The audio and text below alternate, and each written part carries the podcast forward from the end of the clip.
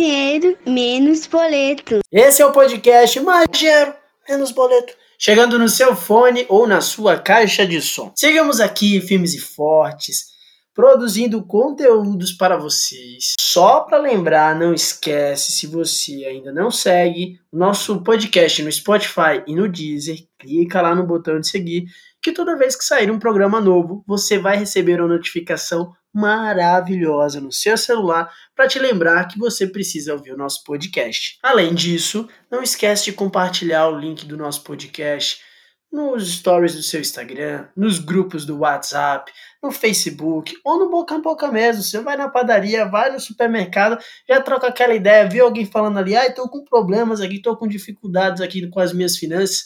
Aí você já recomenda o nosso podcast Mais Dinheiro, Menos Boleto. Ah, eu. Sério, eu tenho que agradecer vocês. Toda vez que eu abro o programa, eu tenho que agradecer vocês, porque nós já somos mais de 25 mil ouvintes, sério. Hoje eu tô eufórico, assim. Vocês perceberam que eu comecei o programa assim, já acelerado no 220. Porque o programa hoje, sério, eu tô nervoso com a entrevista de hoje, porque eu juntei dois, dois duas paixões. Primeiro, a minha paixão por uma série. Segundo, para falar sobre o um mercado de trabalho, sempre trazendo alguma dica, conhecimento para você. Olha aí, quem sabe faz ao vivo, bicho! E a entrevista de hoje é sobre o mercado de dublagem e como as novas tecnologias e novos formatos de consumo, como o streaming e o YouTube, estão transformando este mercado. E para trocar uma ideia, adicionamos aqui na conversa a dubladora Mônica Rossi. Mônica, seja muito bem-vinda ao podcast Mais Dinheiro Menos Boleto. Muito obrigada! Eu já estou sabendo que eu vou aprender muito com esse podcast. Eu estou precisando dele. Não, é uma honra receber você aqui. Já eu quero que agradecer. Agradeço. O programa nem, nem começou. eu já quero agradecer aqui por você ter aceitado o nosso convite. E já vou começar a nossa conversa é, falando sobre um pouco aí da sua carreira. Você é considerada um dos principais nomes do mercado de dublagem no Brasil. Tem um currículo extenso, mas é impossível não falar do seu trabalho em Grey's Anatomy, dando voz a Meredith Grey. Eu, particularmente, que assisto a série, às vezes assisto legendada, às vezes assisto dublada. Eu já assisti três vezes essa série. Eita! então, assim, eu sou um fã, um fã, assim, número um da série. Fervoroso, fervoroso. Muito, muito, muito. Sei até algumas falas, se, quando tá passando o episódio, mas enfim. Então, parece que eu tô entrevistando a Merit aqui hoje. É muito louco isso. mas como foi que você foi selecionada para esse trabalho? É, você pode falar sobre os detalhes de como é feito, o significado desse trabalho para sua carreira? Imagino eu que. É, imagino eu não, com certeza você recebe esse material muito antes, né? Tem acesso aos episódios muito antes do que o público final. E isso, sem sombra de dúvida, é um privilégio para quem é fã de, da série saber disso. Como é que é isso tudo para você? Então, é, para falar a verdade, eu não me lembro, mas eu acho, eu tenho até que perguntar isso no estúdio onde eu comecei a dublar. Essa série já foi para três estúdios diferentes. Eu comecei a dublar na Delarte. É, eu acho que eu fiz teste, mas eu não eu não tenho certeza.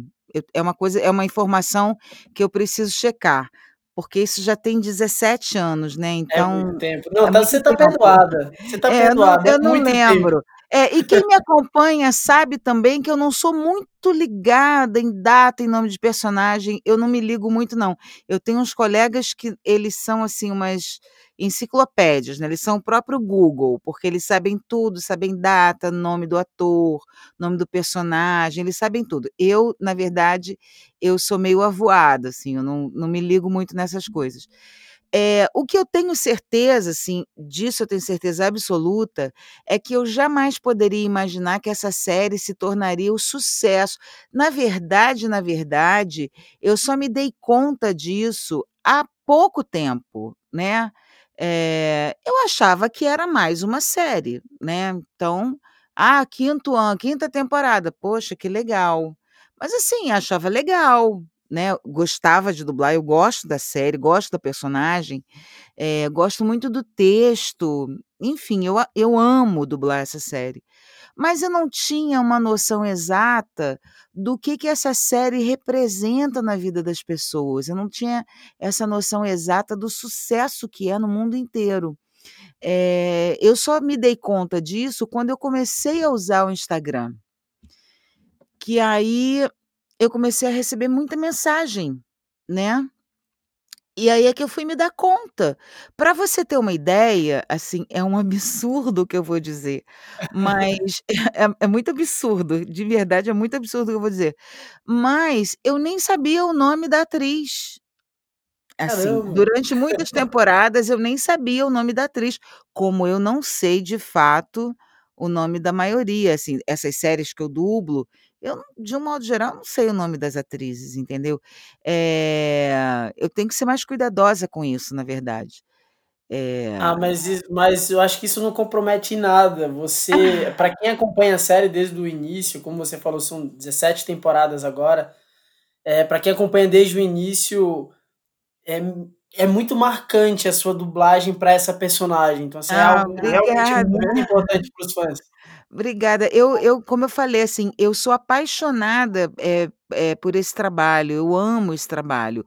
Eh, um outro absurdo que eu vou falar aqui, é que eu, na verdade, eu não assisto a série, eu nunca assisti a série, porque, eh, eu sofro muito dublando essa série.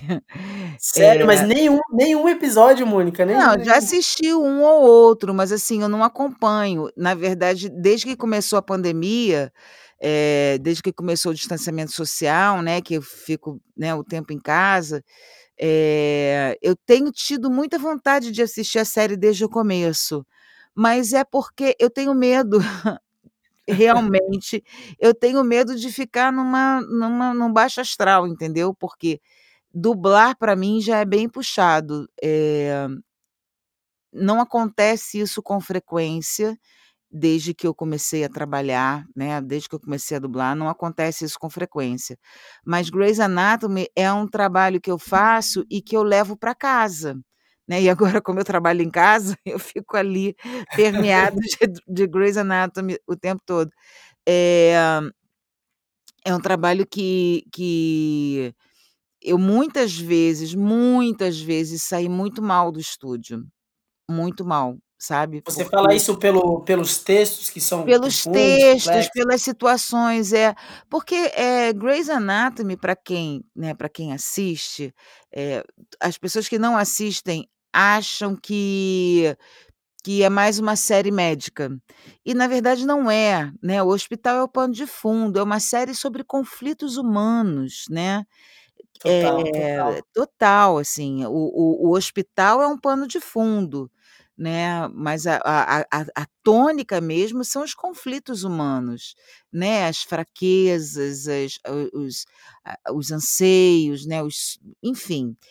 Então, eu acho que Grey's Anatomy é uma série que eu digo que é igual música do Roberto Carlos, em algum momento você vai se identificar com alguma música do Roberto Carlos, entendeu.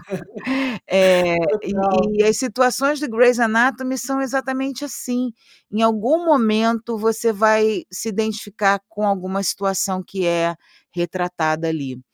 Eh, então eu não assisto a série por total covardia, assim, eu tenho medo de ficar Não, muito mal. e e e eu super te entendo, porque eu no no no meus amigos, as pessoas que me conhecem, que são mais próximas, vão ouvir o programa e vão vão mandar mensagem depois sobre isso, porque Grey's Anatomy era uma série que eu inclusive criticava, eu falava: "Ah não, só mais uma série médica", exatamente o que você falou aí no Uhum. começo.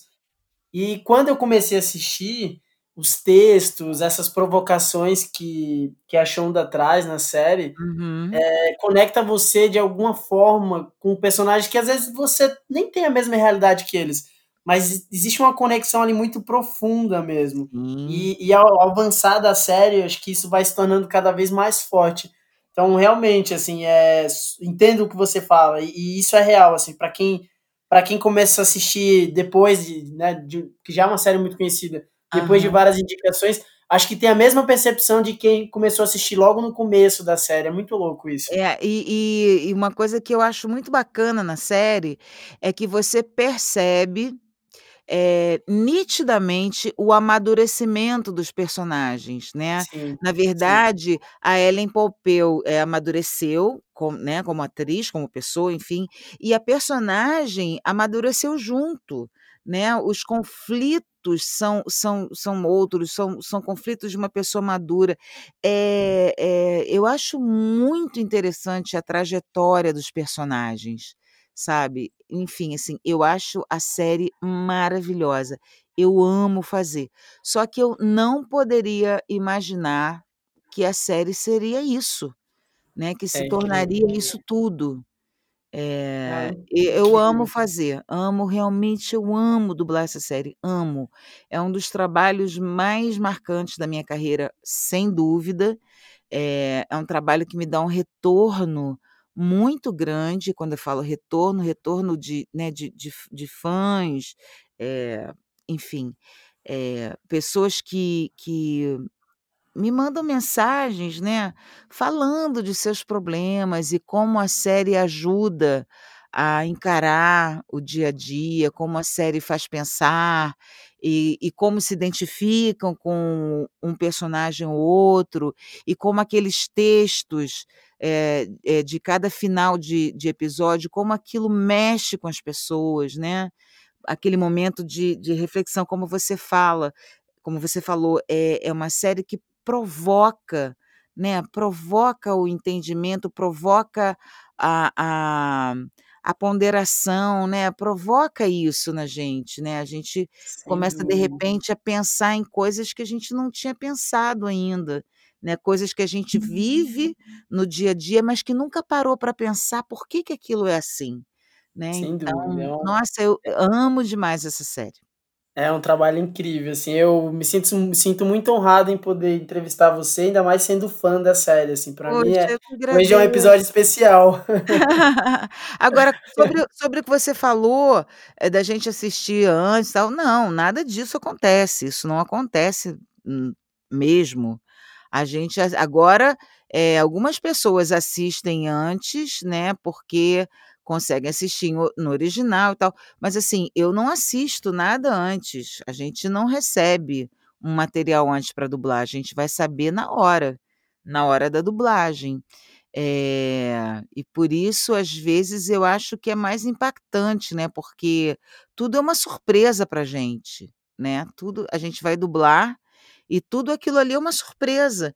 Então, às sim. vezes, a gente a emoção pega a gente de um jeito como se a gente fosse o o espectador, né.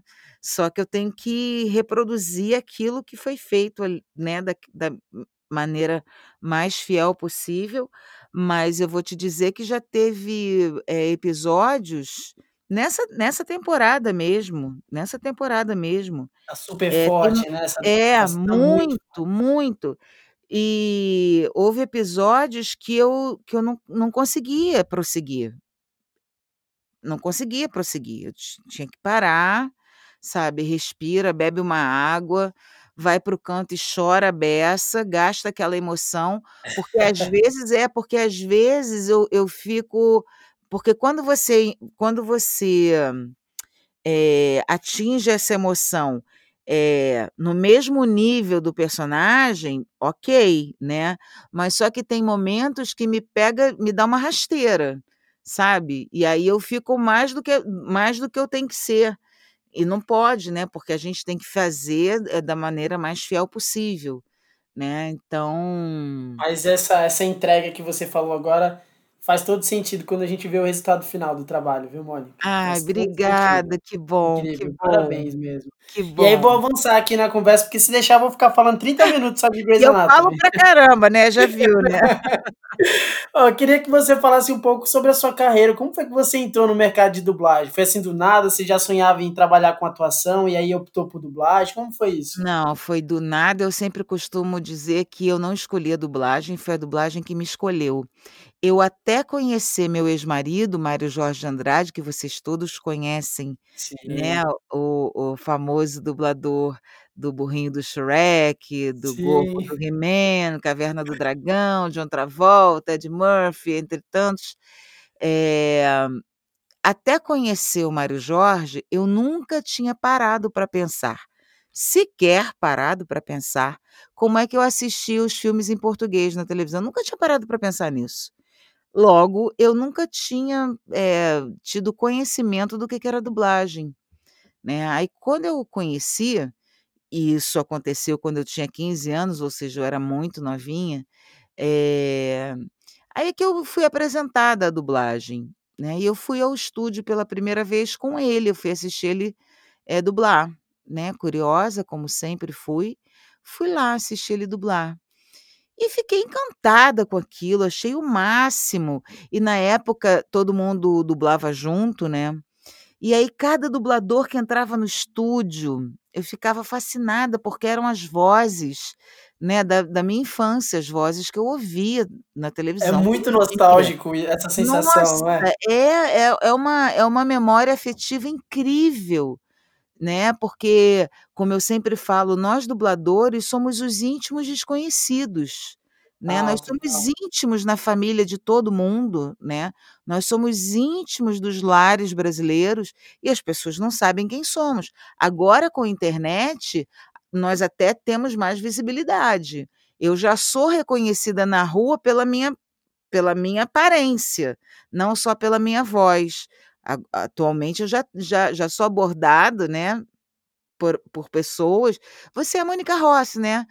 E aí começa um papo, eu acho legal, porque até então eu era reconhecida pela voz, muito reconhecida pela voz, mas fisicamente eu tô começando a ser reconhecida fisicamente.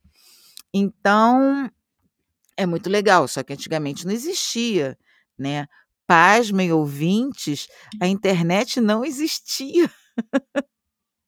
Telefone celular telefone celular não existia, nada disso existia. Então, assim, nós não tínhamos essa vi visibilidade, eram raros os dubladores que apareciam na mídia, a mídia qual era a mídia? Era rádio, televisão e jornal, jornal impresso, né, eh, e e revistas também. Eh, então, assim, era muito difícil pra gente. Eu fiquei encantada de encontrar aquelas pessoas que faziam parte da minha infância, né.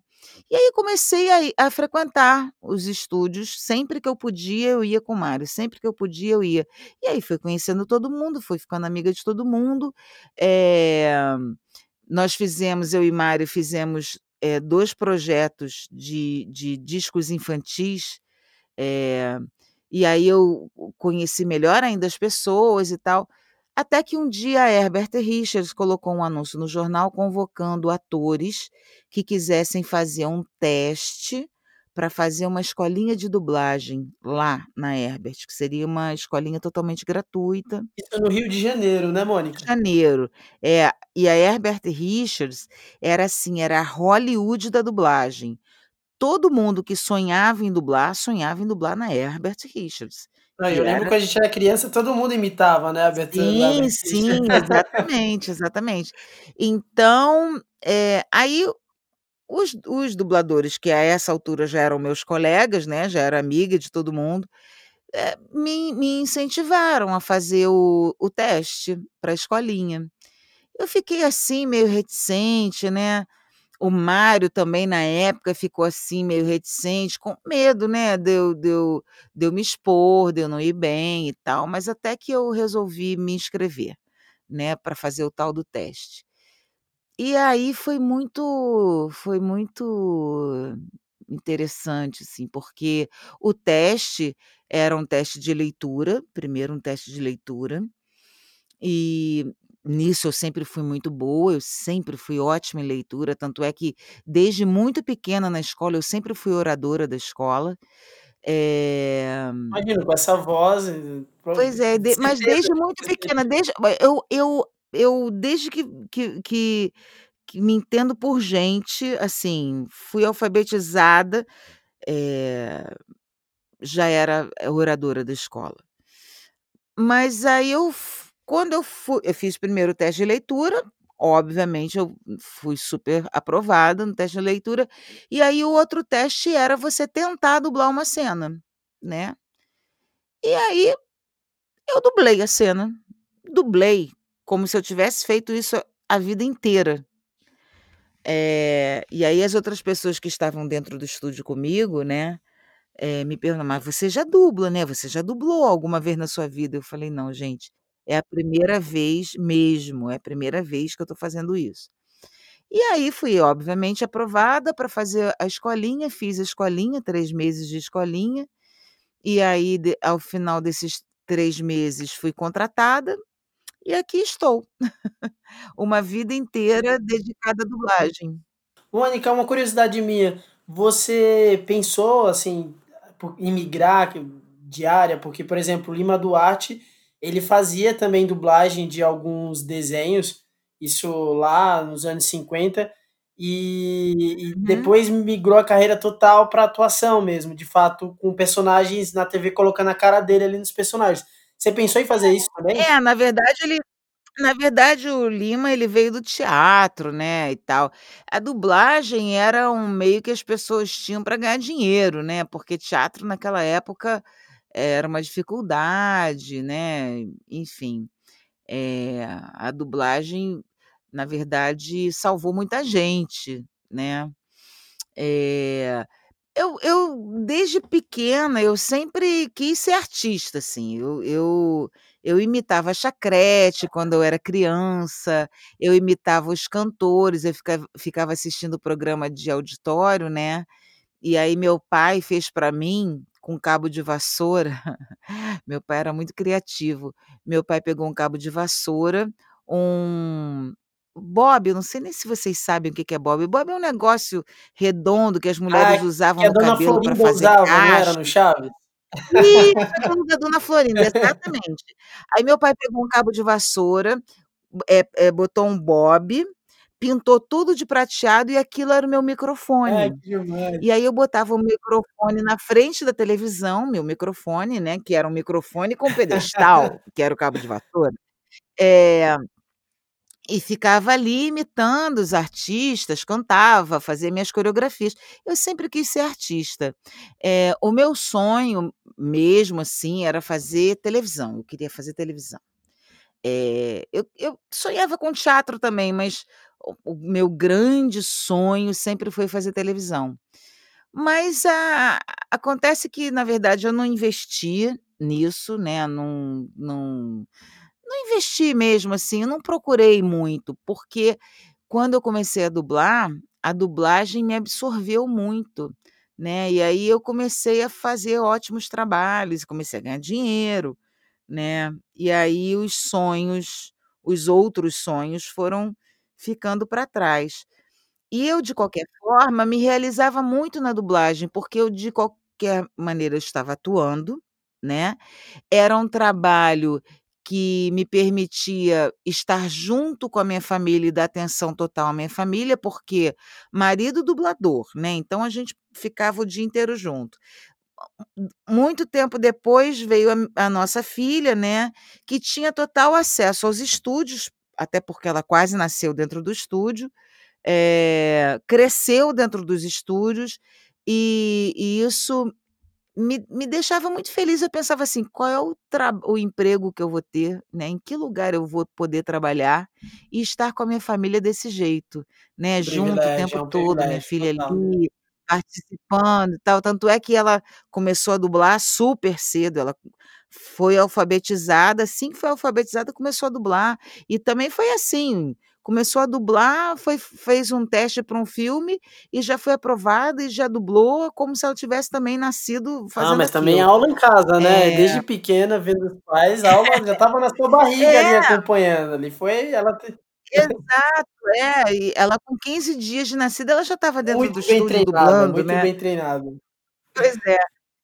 Então eu eu na verdade, assim, eu acabei não investindo em outras coisas, né, em outras áreas. Fiz televisão sim durante muitos anos, fui contratada da TV Globo na na programação infantil, durante muitos anos, eh, fiz parte do elenco de de Caceta e Planeta, né, eh, durante muitos anos. Mas, assim, fazer novela mesmo, que era o meu sonho, né, fazer novelas, seriados e tal, eu fiz umas participações aqui e ali, mas pouca coisa, e mas as mas a dublagem, né, eu não posso reclamar, porque isso se deu porque a dublagem me abraçou de uma forma muito muito maternal, né. Falando um pouquinho do mercado exterior, em Hollywood tem muitos brasileiros que ganham a vida dublando novelas. Você já fez algum trabalho para fora? Além do idioma, claro, qual é a maior diferença desse mercado de dublagem do Brasil para o mercado lá fora, Mônica? Olha, eu para falar a verdade, eu não estudo muito esse mercado internacional não, porque assim, eh, houve uma época que que houve tanta controvérsia por causa disso, né, porque tem uns estúdios eh, Hollywood eu nem eu nem, eh, tenho conhecimento não, mas tem uns estúdios em Miami, eh, que dublam material aqui para o Brasil, isso causou muita polêmica, causa muita polêmica, porque nem todos, eu não estou falando que é que é generalizado não, tá, mas, eh, nem todas as pessoas que que que exercem a profissão lá fora, nem todos são capacitados a exercer, entendeu. Então, eh, é é complicado, né, porque a gente está aqui, além de defendendo um mercado nacional, né, a gente tenta defender essa questão da qualidade, porque a gente conquista essa esse público, a gente conquista esses fãs, a gente conquista esse respeito e esse carinho, né, com um trabalho muito árduo, a gente nós supera estamos, assim, cada vez mais superando, eh, um movimento muito forte que existia contra a dublagem, né, até pouco tempo atrás ainda existe, mas eu acho que hoje em dia menos, mas até pouco tempo atrás, tinha uma pequena parcela da intelectualidade ou da pseudo-intelectualidade que combatia a dublagem de uma forma muito cruel. As pessoas não conheciam o nosso trabalho, não conheciam o nosso ofício, não sabiam das dificuldades que é que nós temos, né, eh eh, em dublar um um filme, dificuldades de tradução, de prazo, eh, de de exigências de cliente, enfim, uma série de dificuldades, e e e achincalhavam a dublagem, sabe. E nós fomos, eh, conseguindo conquistar um espaço um respeito, e hoje em dia nós temos, eh, um público imenso, né, a nosso favor, eh, então é muito ruim quando, a gente vê, um trabalho de dublagem sendo feito por pessoas que não são qualificadas, que não têm talento para aquilo, né, que não estão dentro das normas que não que são exigidas aqui, né. Como eu disse, eu não estou generalizando, mas acontece. E para falar a verdade, não acontece só lá fora, aqui também acontece, né. Eh, então é isso, exi houve uma uma tentativa, né, de se melhorar esse mercado internacional, levando dubladores lá para fora, alguns dubladores foram morar lá fora e começaram a dublar lá, mas assim houve muita confusão em relação a isso, né, eh, em em função das normas de trabalho que não eram exatamente, eh, as mesmas, então, eh, eu na verdade preferi me afastar, né, e não estou muito a par do que que acontece agora. Bom, você falou aí sobre essa questão do da dublagem, cool e tudo mais, me me é uma ótima deixa para me conectar com a próxima pergunta que eu vou trazer. A Netflix já vem divulgando há alguns anos, eh, alguns estudos sobre o comportamento de de consumo dos usuários brasileiros na plataforma. E já acho que tem uns 2 ou 3 anos consecutivos que ele que esses estudos, eh, apresentam números bem importantes sobre a questão dos conteúdos dublados, né, sobre esse consumo. Então, por exemplo, no Brasil, a grande maioria dos brasileiros preferem é, os filmes e séries, assistir os filmes e séries dublados. E, e além disso, o estudo identificou que os conteúdos mais jovens seguem essa tendência no Brasil, enquanto os produtos voltados para o público adulto possuem um share legendado maior, ou seja, os adultos preferem ali o, legendado. E aí vem a minha questão. Lendo algumas entrevistas, inclusive com o, o CEO da Netflix, ele falou da importância da dublagem para fazer esse conteúdo chegar cada vez mais em países diferentes, em grupos diferentes. É, os, as plataformas de streaming provocaram uma demanda maior pela, pelos produtos dublados? Isso impactou de que forma a profissão de vocês, Mônica? Sem dúvida, sem dúvida. É, o volume de trabalho é muito grande.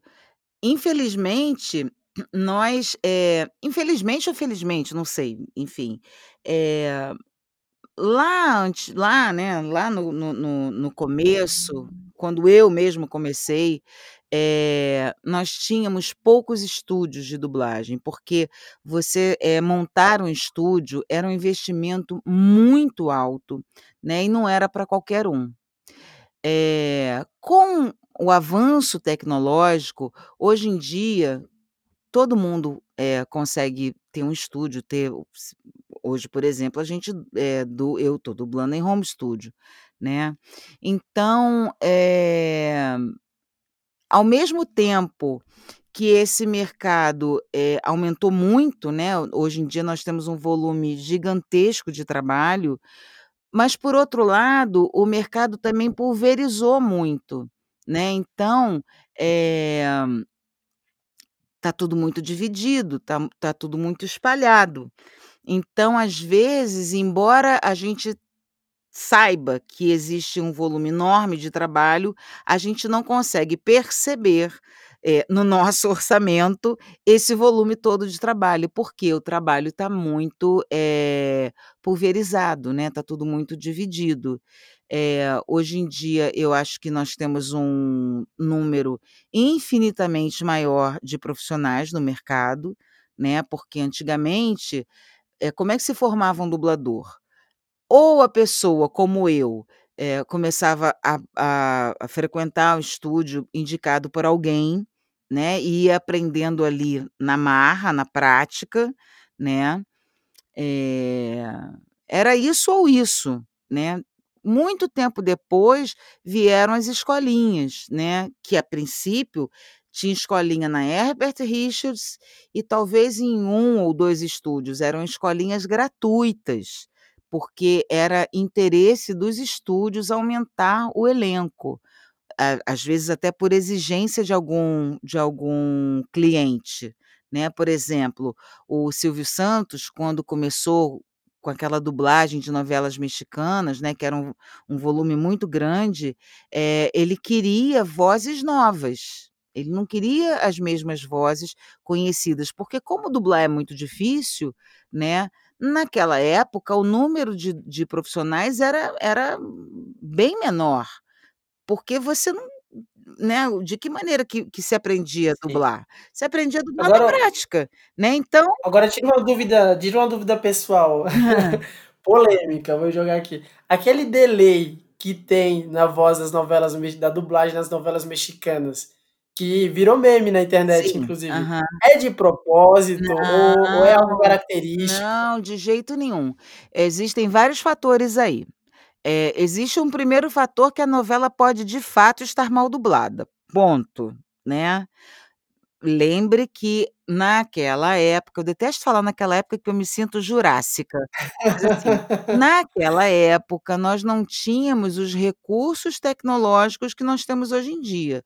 Hoje em dia você faz uma uma fala eh, fora de sync, mas se você deu a intenção correta da fala, o o técnico ele vai colocar a fala toda sincada, entendeu. Então, eh, são momentos diferentes, né, de de trabalho, formas e ferramentas diferentes.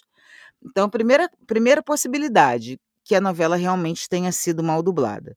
Segunda possibilidade, a novela foi bem dublada, mas em algum momento é, ela foi editada para ir ao ar, o cliente editou, né? O, o, vamos botar lá, o Silvio Santos resolveu editar, cortar alguma cena, abrir para break, é, enfim. E aí, no que editou, tirou de sync. Tinha muito problema da transmissão. Às vezes a transmissão tirava o produto de sync. Aconteceu várias vezes com filmes assim super importantes naquele horário nobre da TV Globo, entrar um, o primeiro bloco, por exemplo. Entrou o primeiro bloco no ar, ok. Quando entrava o segundo bloco, estava tudo fora de sync. Você via que era um problema técnico, porque não era uma ou outra frase fora de sync. Era tudo terminando, é, começando antes, terminando é, antes. Ou começando atrasado e terminando atrasado. Quando você vê que o atraso, né, o, o, o delay, é, no, é, é igualzinho no começo e no final, é um problema geralmente técnico entendeu? Alguma coisa aconteceu aí no meio do caminho. E uma outra coisa que isso é a maior dificuldade de se dublar uma novela é, falada em, em espanhol, que é a, a, a similaridade, similaridade da língua. Então você tem frases inteiras com palavras que são é, super similares às palavras em português, ok? Então você vai conseguir pegar todas aquelas labiais perfeitas, porque a palavra em espanhol é igual à palavra em português. Maravilhoso. Até que no meio da frase você tem uma palavra que em espanhol é completamente diferente de português. Nesse momento, o espectador tem a sensação de que tudo saiu de sincronismo porque você vinha assistindo a fala com as labiais todas iguaizinhas. E aí no meio pega uma uma uma palavra completamente diferente, a sensação que a gente tem é que está tudo fora de sync, entendeu? Então a, a, a, essa é uma dificuldade. E a outra dificuldade é a escola de interpretação.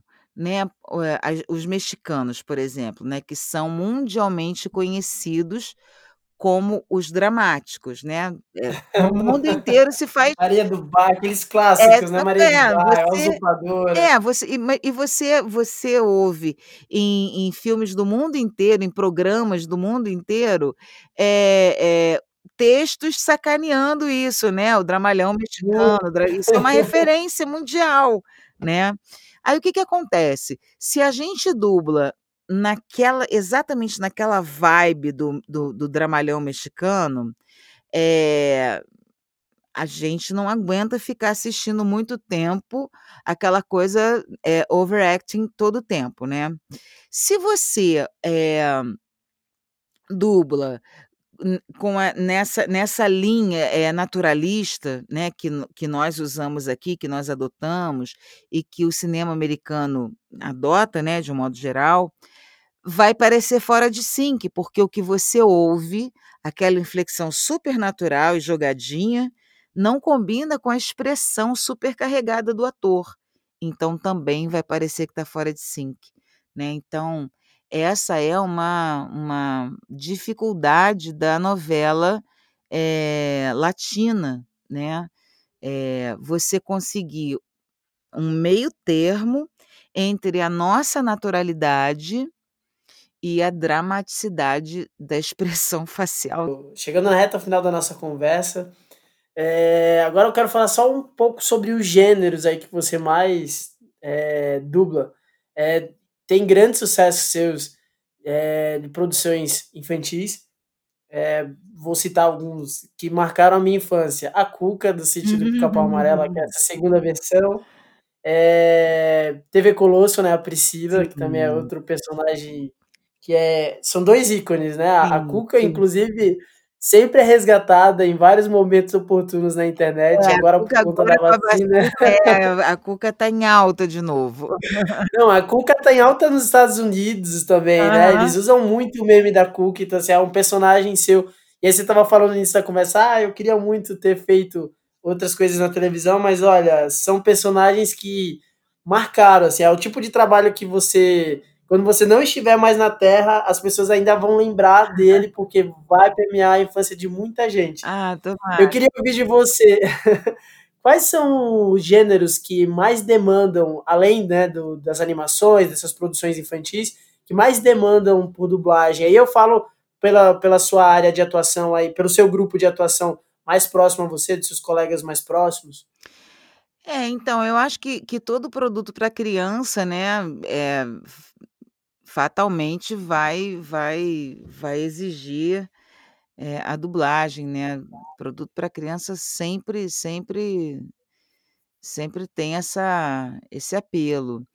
Eh, mas como você mesmo disse, eu acho que, eh, cada vez mais, nós estamos, quer dizer, nós estamos não, né, o o o público está sedento de material dublado, né, eu acho que cada vez mais. Então, hoje em dia, não é só o o o desenho, né, não é só o produto infantil. Eh, hoje se dubla, por exemplo, muito mais filme para cinema do que antigamente. Antigamente a gente dublava o quê para cinema? Justamente os filmes infantis, né. Raramente, era muito raro um filme, eh, adulto ser dublado para cinema, né. E hoje em dia a gente dubla muita muito material adulto para cinema.